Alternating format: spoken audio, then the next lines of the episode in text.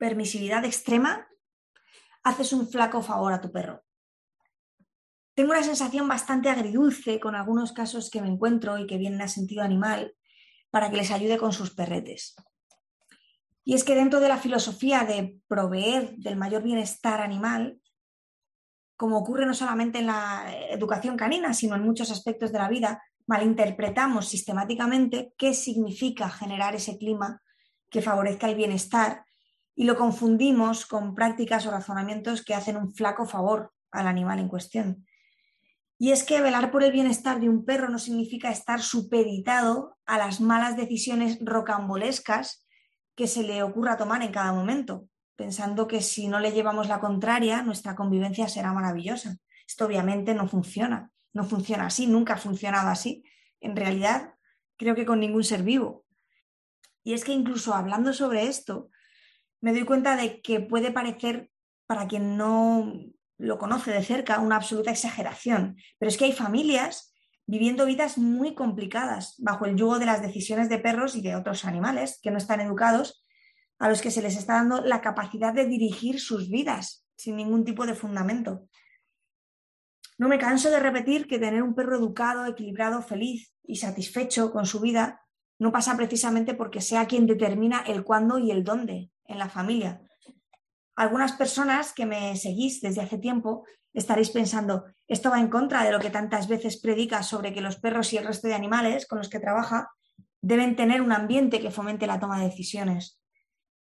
Pero cuidado, esto hay que fomentarlo bajo una fundamentación educativa, porque si lo malentendemos, ocurre el boom de casos de perros dictadores que para cuando las personas responsables de ellos quieren revertir, ¿no? quieren intervenir en esta situación, esta es tan insostenible que terminan utilizando métodos violentos, creyendo que está ampliamente justificados porque ya han agotado toda su paciencia, pensando que con esa permisividad extrema que les han dado las cosas iban a cambiar. Entonces pasamos de ese bienestar animal por encima de todas las cosas muy malentendido a necesito cortar esta situación y entonces puedo utilizar estos métodos violentos, porque ya he dado todo, porque la parte positiva no existe. Claro que existe, pero hay que entenderla bien y hay que saber trabajarla bien. Y es tan duro como suena y tan real como lo cuento. Una falta de criterio claro a la hora de qué permitir y de cuáles deben ser los límites lleva a situaciones extremas que acaban con violencia hacia el animal. Un perro con los límites marcados y capaz de gestionar su frustración es un perro equilibrado y feliz no necesita llevar las riendas de la casa ni será desgraciado si no lo hace. Si nunca le llevamos la contraria y nunca se encuentra con un no rotundo, que no significa que, que deba ser violento, simplemente tiene que ser claro y tiene que ser tajante, tiene que ser convincente, no violento. Pues el día que la vida le lleve por un sendero en el que haya un no implacable, se sentirá frustrado.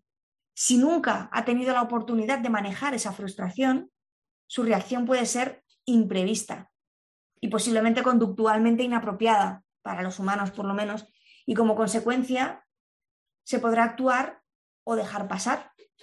Si lo dejamos pasar, simplemente nuestro peludo se verá aliviado de haber sacado su frustración de aquella manera poco idónea, lo que será un refuerzo y por lo tanto tenderá a repetir este comportamiento.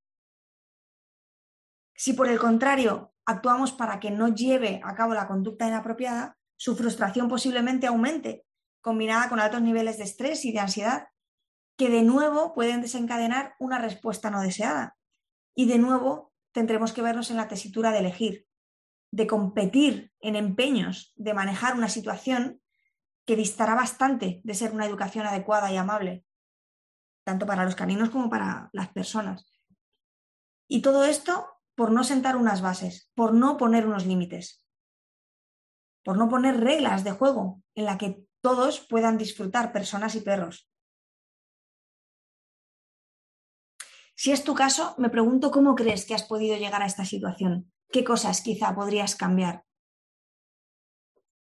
Mi nombre es Miriam Sainz y si quieres dejar algún comentario, puedes hacerlo en cualquiera de los artículos de sentidoanimal.es donde podrás además encontrar los podcasts y un montón de mm, información relativa a la educación canina. Muchas gracias por seguir escuchando.